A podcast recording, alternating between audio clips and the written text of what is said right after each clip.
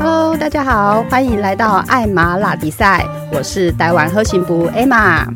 我很喜欢苏格拉底说过的一句话：“你的潜意识操纵的你的人生，而你称之为命运。”希望可以透过这个节目，让所有的姐妹们找到自己的一片天，找到自我价值。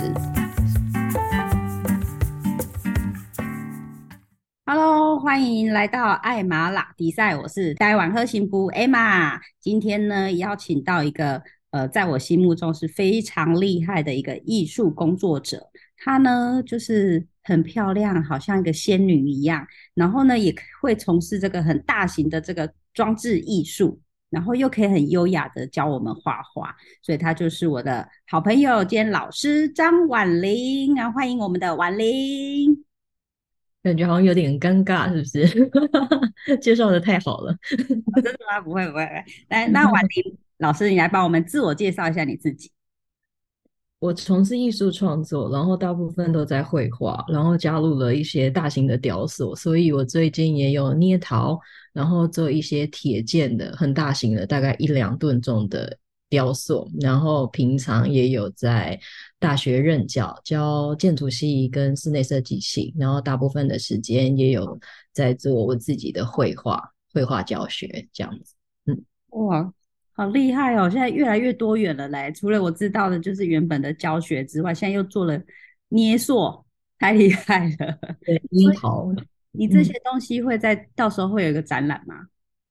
会，想说年底的时候，或者是明年初的时候，会有一些个展的部分。然后，但是我今年是把我的目标放在海外。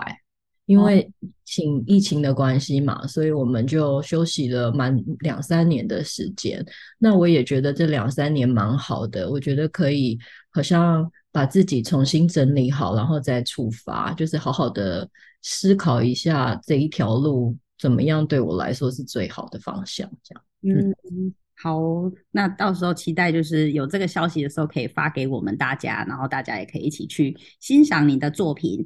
记得你之前都是在南投灯会有做一个这个大型的装置艺术灯会，那为什么会有这个机缘让你去做这件事情？我刚开始接到这个 project 的时候，我也觉得有点担心，因为毕竟你知道铁剑啊，然后焊接啊这件事情并不是我的专长，那我也没有能力可以自己去焊这些很大型的雕塑。然后是因为，呃，从我爷爷、爷爷奶奶那一代开始，我们就跟易经大学的混元禅师有很深的缘分。所以我我们就是一直就是他是就是师傅嘛，禅师。可是其实他是我爷爷爷爷自辈的，然后他从小看我长大，然后也鼓励我去海外念书。那所以等我。等我回来的时候，他他其实请我设计了蛮多东西的，然后也因为我我其实刚毕业的时候在一间就是时尚产业工作了很长的时间嘛，那很多人都以为我从事的是服装设计，然后因为加上妈妈也是服装设计师，对，然后所以很多人都误以为说，哎，我应该是做服装设计才对，然后其实没有，那所以我记得当初他。我那时候大概二十几岁吧，然后他就有一天，然后就叫我到天坛，就是仙佛寺台南头仙佛寺的天坛，然后就说啊，因为我们不是都有那种祭祖嘛，很大型的那种万人祭祖典礼，然后他们通常都会穿一些很漂亮的法袍啊，然后他就觉得说哇，每一个宗教好像都有属于自己的法袍，那是不是属于我们易经大学的，我们也可以设计一个？我就。你也知道年纪小嘛，然后我就觉得哇很不懂事，然后我马上就回答他说我不会设计衣服啊，然后我爸我爸在旁边就瞪了我一下，然后他就觉得说谁敢谁敢这样子跟你知道 才是才是说话，对啊，喝多大力，对，但我觉得可能就是因为我跟他就是。没有太多禁忌吧，然后所以我们两个就是常常都可以很愉快的聊蛮多，你知道天下大事的，所以我就觉得还蛮可爱。那我这样回答他，当然我觉得他他长辈，然后加上他看过太多人事物，所以他也没有觉得他被冒犯这样。嗯，然后他还有那一幕我永远都记得，他们的那个那个衣服啊，不是都有一个很长的袖子吗？对。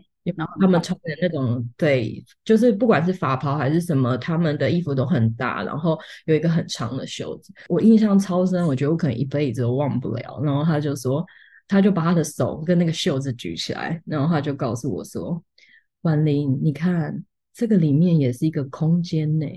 虽然你你因为因为我学的是空间跟室内设计，他说你看这样也是一个空间啊，并不是一个服装啊。然后我就觉得哇。”我马上就好像得到了灵感呢，我们好像把很多事情看得太小了，嗯，对，太狭隘了，是，然后对，然后所以那一次我就帮他就是设计了。那个就是祭祖典礼穿的一个法袍，然后也因为可能在时就你知道时尚产业工作吧，所以可以接触很多布料啊，然后知道怎么样卷印啊这些，我觉得很酷。可能当时觉得用不到的一些技法吗？技巧，对，然后对对，然后所以也因此在。在他的设计，他的这个法袍上面，我就用用到了这些，就是我在工作的时候看到那些服装设计师怎么怎么做这件事情的一个方法。那那个衣服，因为我没办法打版嘛，我没有这个能力，所以我就画平面图，然后是请我妈妈帮忙打版的。哦，所以我们等于母女合作的一个共同的 project，我也觉得蛮有趣的，对，难得的经验呢。对啊，然后也因为这样，就是陆陆续续合作了好多年，然后所以有一天他突然又指派了我做南头灯节的这个装置艺术，我我觉得还蛮有趣。我刚开始也是觉得蛮慌张的，因为我没有这些经验嘛，包括怎么找找这些。铁建的工厂，然后怎么样可以把我的概念，然后转换成这么巨大？你知道，常常都是那种几十米，就是常常都要有两三台拖板车才能拖到现场。嗯，是我去看。非常大，对，对，真的非常大。包括怎么怎么拆解，就是你知道拖板车一台，你没办法把整个载载出门嘛？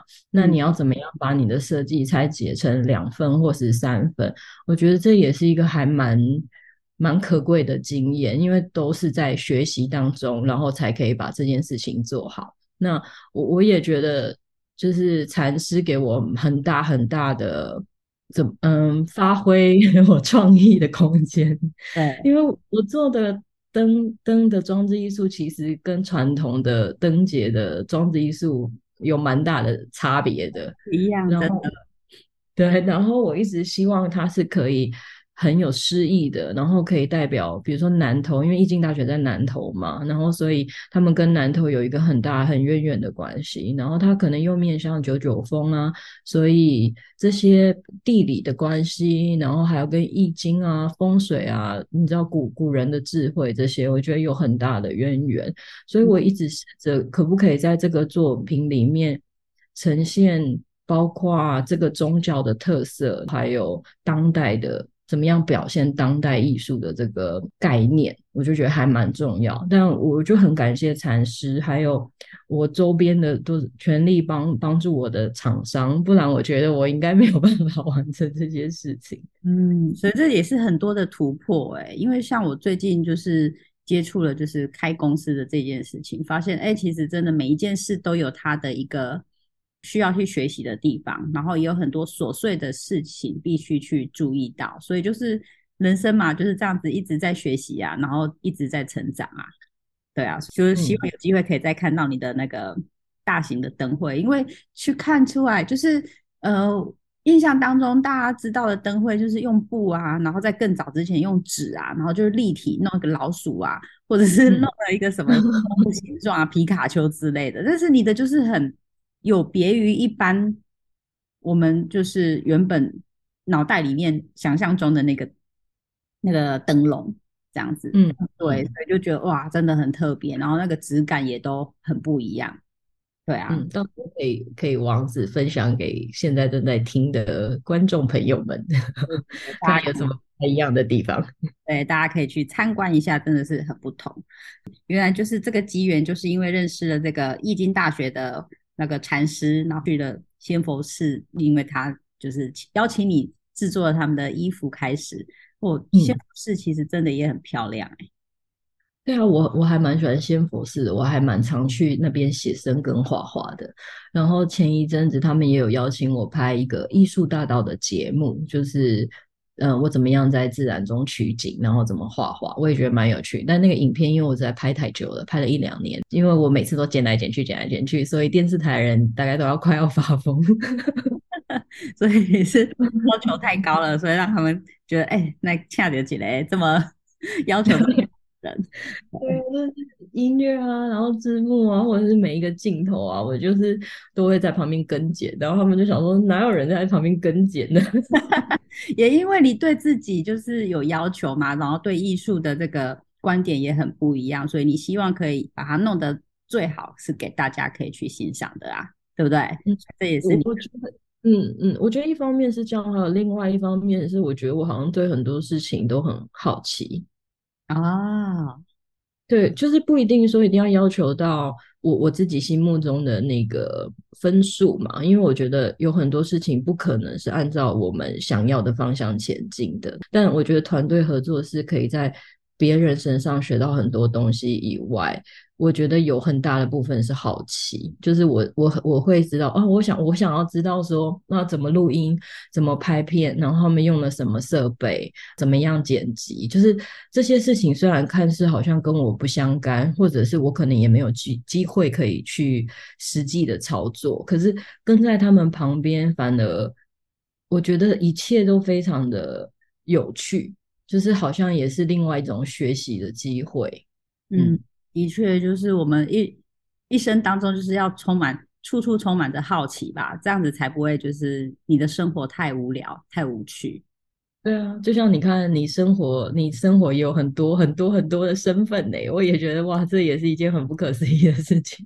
对啊，就是也就是跟你一样嘛，就是喜欢学习，然后也对很多事情就充满好奇。就像我昨天，呃，我跟朋友们冲去了竹东去上一个太古研习。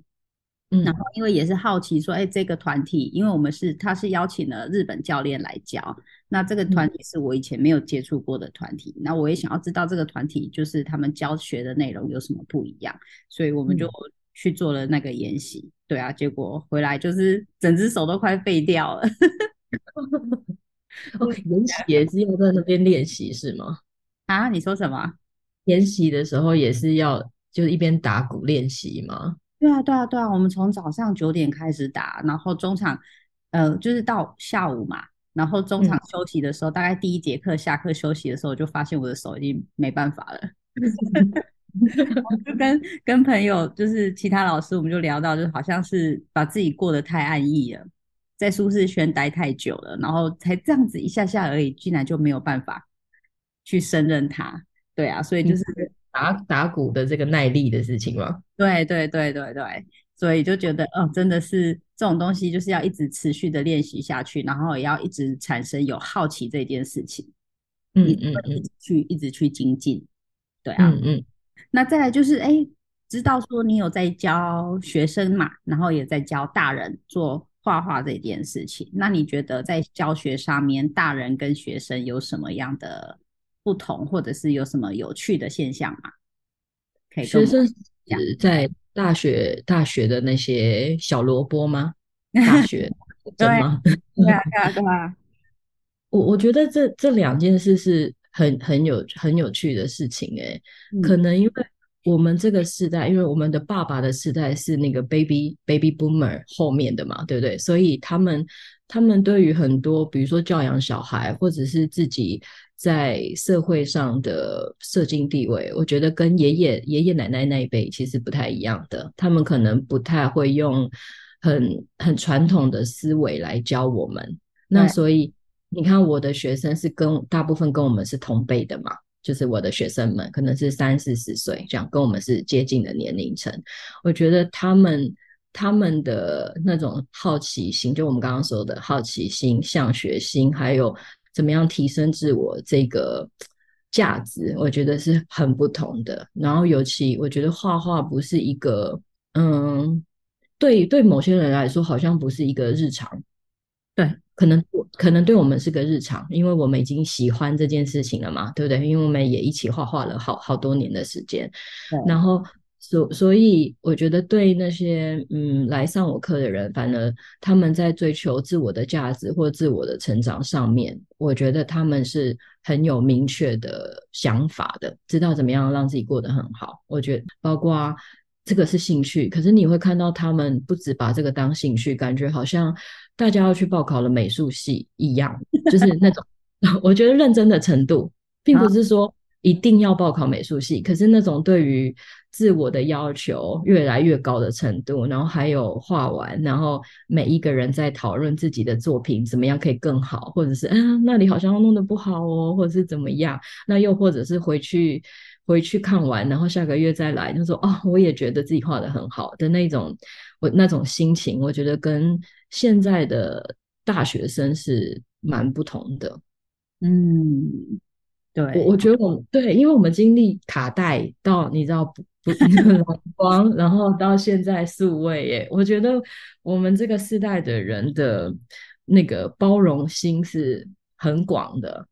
就是因为我们看到很老的嘛，什么爷爷奶奶那一代啊，不管是科技啊或者是什么，然后到现在，然后可能从石器时代，然后到现在，是有点夸张，有点夸张。但现在的小孩，因为你自己的小孩也很大，又在国外念书嘛，然后。他们接收讯息其实是很爆炸的，是快的。他们可能可以 Google，然后马上不确定那个资讯对不对，那马马上 Google，他们就可以吸收这些东西。那以至于他们对于自我的追求，我觉得并没有那么的积极。虽然这样积极好像不是一个很正向的语词，但是我觉得这个时代本来就是有它。比较困难的地方，嗯，怎么他接受？因为他接受的东西太多了，所以他要有自己可以去分辨的能力，不像我们可能什么都要靠自己去搜寻嘛，对不对？我们没有那么快，没有人可以先帮我们把功课做好，就是以我们成长的过程当中。可是他们比较不一样，他们很多事情是已经有很多答案在上面的，所以他们对于寻求答案的那个积极性，我觉得会比较少一点点。但是也我觉得也没有不好，因为有人帮他们做这些嘛。那他们要做的事情就是筛选。嗯，那你觉得以你那么多的年轻的小萝卜头，他们对这个区块，你所谓的筛选的这个区块，他们有办法达成吗？或者是说，哎，人家就是台语说的，就是这高带，只要我有把功课交出去，或者是把老师规定的东西完成就好了，我不需要到就是对自己有所要求。我觉得是两级耶，真的，嗯，就我看到的，就是如果他可能很明确的知道自己要什么，那他就会一直走那个方向，就是，他就可以把自己做得很好。那有些人比较慢嘛，我觉得也没有对错，有些人比较慢，他可能更需要很多的聊天，嗯。那我觉得好像，我觉得老师好像也不是一个权威，或者是老师这个名词要把它变得非常非常的高。那我觉得做设计或者是画画比较像是一种陪伴，就像我觉得你在打鼓，或者是你跟你那些学生们就是在你知道交流或相处的时候，我觉得很多时候好像是一个陪伴，而不是说哦谁要谁谁的知识才是正确，或者是谁说的才是对。我觉得没有，我我们反而很常在。小萝卜、小学生或者是很小的小孩身身上，其实也学到蛮多东西的。那有些人比较慢，他可能需要更多的引导，他才能到达他要的那个位置。我我觉得好像也没有不好，只是我觉得我们就会比较急嘛，就会觉得说哇，时间不够了，你要不要快一点呢？然后，但是他们就是没办法嘛。然后，但是学习到的另外一点。我自己得到的也是哦，那就那就不要逼他，让他想好，他想好啊，自己就会跑来跟我们讨论。你知道，有时候不只是功课嘛，还有他的人生啊。我就觉得，哎，这这好像也不错，好像我们也不该急耶，因为他都没急的，我们干嘛急呢？对，就其实每一个人有他自己的速度，就是有人很快，有的人可能是很慢，对啊，所以我觉得是照着他。然后你说的非常好，就是陪伴吧。我觉得老师的身份哦，不是真的只有教，你有真的？对，我觉得不，我觉得不能只只有教，因为我我觉得这个是一个流动，就是你不可能一直给嘛，你一定会得到，所以这件事情才会一直一直继续啊。知识这件事情，就是天下的知识实在太广了，没有可能每个人都会的。嗯，对啊，感觉除了当老师，除了把知识教给他们、技巧教给他们之外，我们还要兼任了一个心理辅导师的这个工作。我觉得有时候好像是这样。对啊，那你刚刚提到说，哎，有的孩子，呃，就是他已经知道自己的目标是什么了，那有的孩子他根本就还不知道。所以，如果以这个现在这个世代来看，他们的比例是怎么样？会不会是因为大部分人都还不知道自己想要的东西是什么？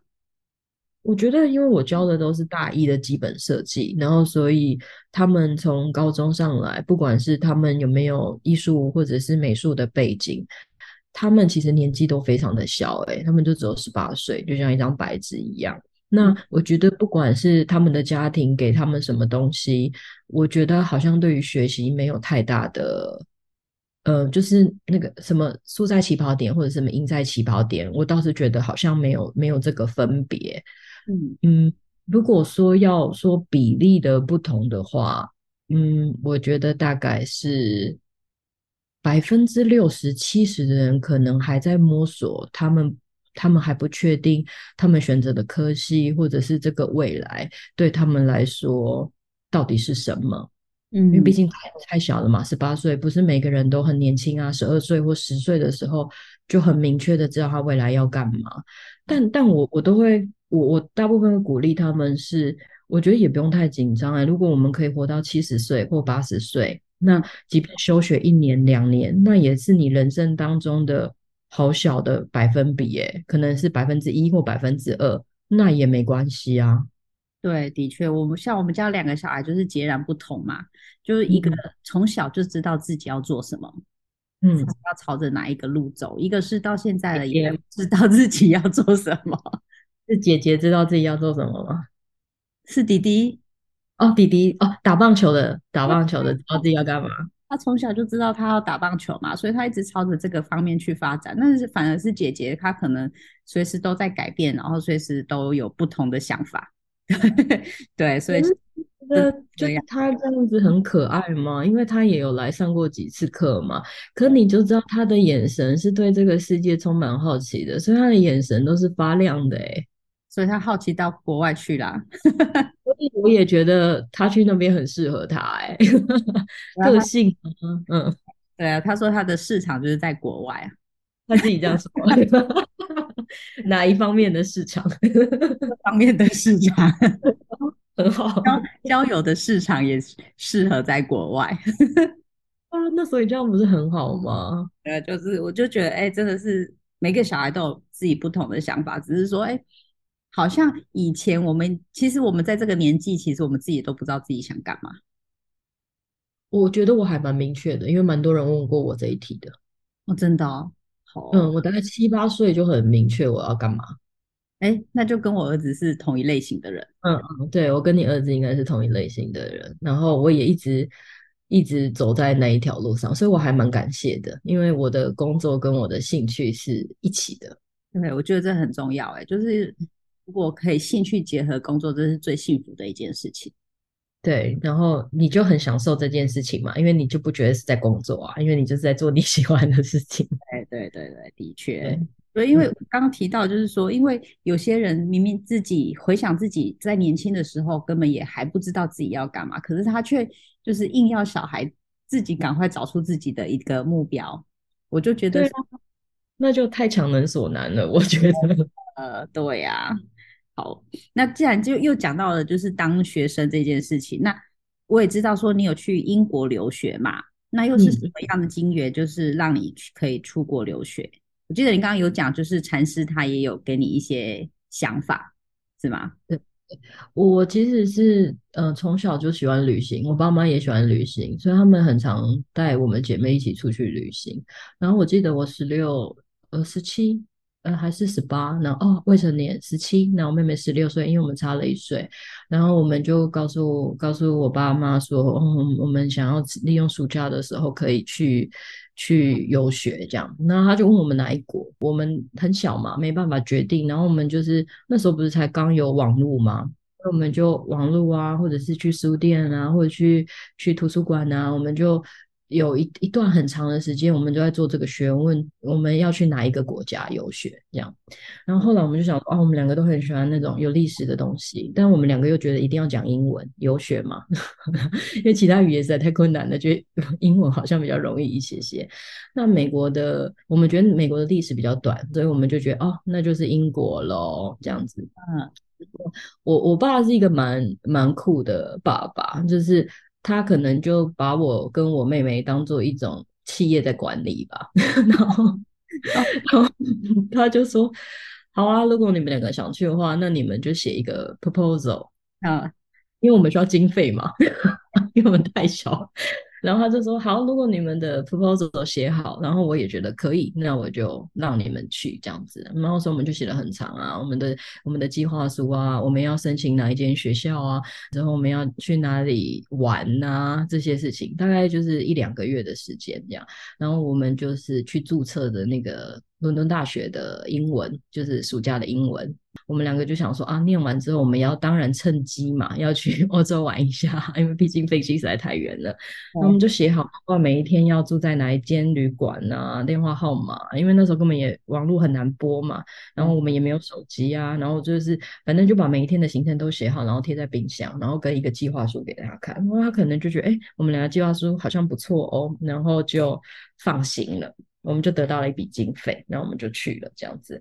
然后因为我们的年纪很小嘛，所以其实有很多事情都需要爸妈签名，所以也需要花很长的时间，可能有一些文件啊什么，他们要签名。那对对对，我们就去了。也因为那第一次非常的成功，所以后来我们的很多计划就得以实现。哇，所以你们是用纸本的这个计划书吗？还是电脑？纸本纸本计划书。真的哦，那我想要看看来，改天有机会可以给我 看。我要找一下，对，我要找一下，应该还在，因为我都会把就是资料整理的很好。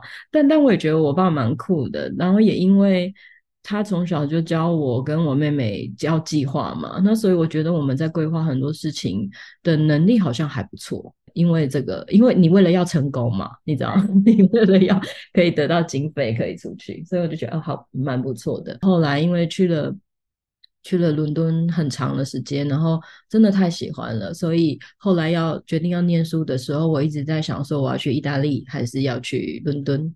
嗯，因为那时候米兰有给我一个就是无条件的可以入学。哇，那你怎么没有选那里嘞？对，而且学费好像还比较少。然后 因为无条件入学，通常学费是比较少的。对啊。然后因为我就是去看了那个学校，然后跟伦敦的学校在比较，我就觉得那一间学校看起来比较像是一个你知道商业大楼。哦。对，然后我就觉得哦，那样的氛围不是我预期的，我想要的那种校园的氛围。然后，所以我最后还是决定念伦敦艺术大学。然后我的校园是一间。海军海军的医院改建的，所以其实有点漂亮。然后又是在 Tate 的旁边，所以我就觉得啊，我想要每天散步或者是坐公车的时候，是去这种你知道很有历史的地方。嗯，所以后来才才决定在伦敦伦敦念书。好酷！哦！这样感觉在英国的生活应该非常有趣。而且你说它是一个海军的医院嘛，所以会不会有一点点那种呃 鬼故事吗？是是没有鬼故事，但是后来他们说是海军的医院，我们的确有觉得毛毛的。但因为我也不会待在学校太晚啊，所以就会赶快离开。但你会发现那个隔间就是很有趣，教室的隔间就很有趣，这样就是都是小间小小间的，这样就是不是那种你知道很宽的很宽的那种。很像我们，因为我们台湾的教室其实都很大间嘛，可他们没有，毕竟他们年纪比较大，然后又是医院，那所以那个隔间我觉得相对起来就会觉得比较小，但还蛮有趣的。嗯，小一点，上课人数也不会那么多，也其实也是不错的啊。对对对，都小班制，所以都还好的。对啊，我还想说有鬼故事，我要来开一集，让你来说说那个 鬼故事。英国，我没有这，我没有这个体质。还想说让你来说说呢，所以就是因为也是因为我之前去游学过，所以刚好也有这个机会，然后你就申请了这个出国留学的事情。那这样在英国的乐趣、记忆深刻最深的，你可以说一个吗？记忆最深有蛮多个，但我可以讲一个我觉得很好笑的。我觉得可能就是一些文化的不同吧。然后，所以刚开始我去念书的时候，我爸妈没办法跟，然后所以就派了我妹去帮我煮饭的一个暑假嘛。我觉得我妹还蛮酷，然后她也是一个可以你知道活得很好的人，就是可以自己一个人旅行啊，自己一个人安排所有的事情啊，然后又可以帮我煮饭啊这些这样子。然后平常每次她去探险的时候，她就会帮我画地图啊，告诉我说哦哪里有厕所可以上啊，你知道，因为我就是你你知道厕所真的很难找，厕所真的很重要，所以她就会就帮我就是做这些。呃，地图啊，什么告诉我说，哦，如果他回来了，我我要去探险的时候，我就可以去哪里上厕所，这样就很好笑。那个地图好像还在啊。哦，对啊，对啊。然后包括每天煮饭这样，他可能每天就跟我妈视讯说，哎，要煮什么啊，或怎么样怎么样啊。所以我每天出门跟回家，就是都有很好的食物可以吃。他不会也想说，那我也在那边继也来就是留学嘛，或者是去。去干嘛上课之类的？他有去我们学校上一下课，可是对于有个对于嗯留学念书这件事情，他好像还好哎。哦，所以他是真的是去照顾你的。对对对，跟自己玩这样子，真的很棒。对，但有一件我觉得很好笑的事，是因为那时候是暑假嘛，然后我们不是都很怕晒伤嘛，因为太阳真的蛮大的。虽然说很好像天气还蛮好的，记得我们好像是去 Boots 还是什么，然后我们就看看找了好久都没有什么防晒的，因为他们他们其实很喜欢晒。他们那时候也没有，也对对对，也没有要涂什么防晒的什么之类的。反正我们就好不容易找到，我们就买了一罐，然后我们就回家。然后我们就想说，奇怪，为什么我们两个越来越黄？然后我们还取笑对方说，可能就是因为我们两个是黄种人吧，所以我们两个怎么会黄？然后我们就想了很久，因为我们大概想了一个月吧，就想说还是因为我们胡萝卜吃太多，因为那里胡萝卜实在太好吃了。然后我们想也有可能，对对，我们就到处 Google 想说啊，可能大家胡萝卜吃太多也会身体会变色哎。对对对，就是会变比较黄一点点，然后又又是我们是黄种人，我们就一直这样 猜，哇，怎么那么明显？因为你知道手掌摊开，我们的手掌不是很白吗？对。那可是你知道，连手掌都变得很很那种橘橘咖啡色，然后你的那个生命线什么就变得很很黑，你知道吗？很像手没洗干净呐。然后我们就想说，天哪，这也太不对劲了，怎么会这样？然后我们就想了好久好久好久好久。突然有一天，然后我们就坐着，然后我就想说，哎，那罐防晒上面怎么写？呃，sun kisses skin，就是太阳亲吻着皮肤。对。我才我们才发现哦，那是助塞。那为什么会变黄？不是应该要黑吗？还没到，因为我们已经在一个月的时候就停止了。如果再插下去，可能就不得了，黑人了。然后我们两个就想说：天啊，这也太好笑了吧！因为你知道，我们真的紧张了很久，哎。哦，对啊，真的就是自己的身体变变颜色。那你们还没有想到说，你们还。没有想说是是什么黄疸还是什么的，你还知道是可能吃的胡萝卜或者是这样。就想说，因为我们每天都吃很多胡萝卜，所以我们就想是不是胡萝卜。然后后来我们就把这件事情讲给我们隔壁的那个伦敦室友听啊，然后伦敦室友就说那送我，因为他们很想要晒黑，我们就说那赶快送你。哦，对啊，真的很有趣哎，哇，这样听起来感觉真的是嗯，有非常多有趣的事情可以分享。那我们就可以再来开一集。然后呢，再邀请我们的婉玲老师来为我们做这个分享。好哦，好，那今天时间呢，呃，也差不多了。那真的是，真的是要再开一集了。我们两个要再约时间开一集。对，而且你给我好多题目，我还有想问的，因为因为我有去上过别的老师的画画课，但是始终就是觉得不一样。不管是上课方式，还有上课的那个感觉，我就是觉得不一样，所以还。哎，就是喜欢跟着你一起上课，所以我就会有一有一些想要问，就是画画的事情。对啊，那我也想想听你的分享。那因为时间 真的也也快到了，所以我们是再约下一集，然后呢，邀请我们所有的听众朋友一起来听听看，就是你在英国当中生活的趣事，除了这个防晒、助晒入赛季，入赛季那还有什么好玩的事情呢？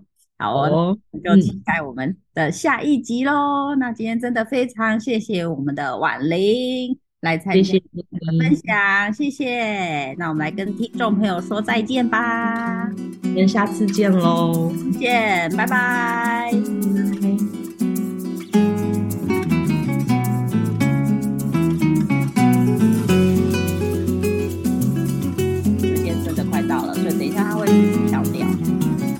容易就会超过哎，我觉得。然后聊开了就会，我我我只有大概看题目，想说不要准备，就当做是聊天，就是这样比较自然。就想说你要准备什么，我根本没有想要给你准备。也通常也是。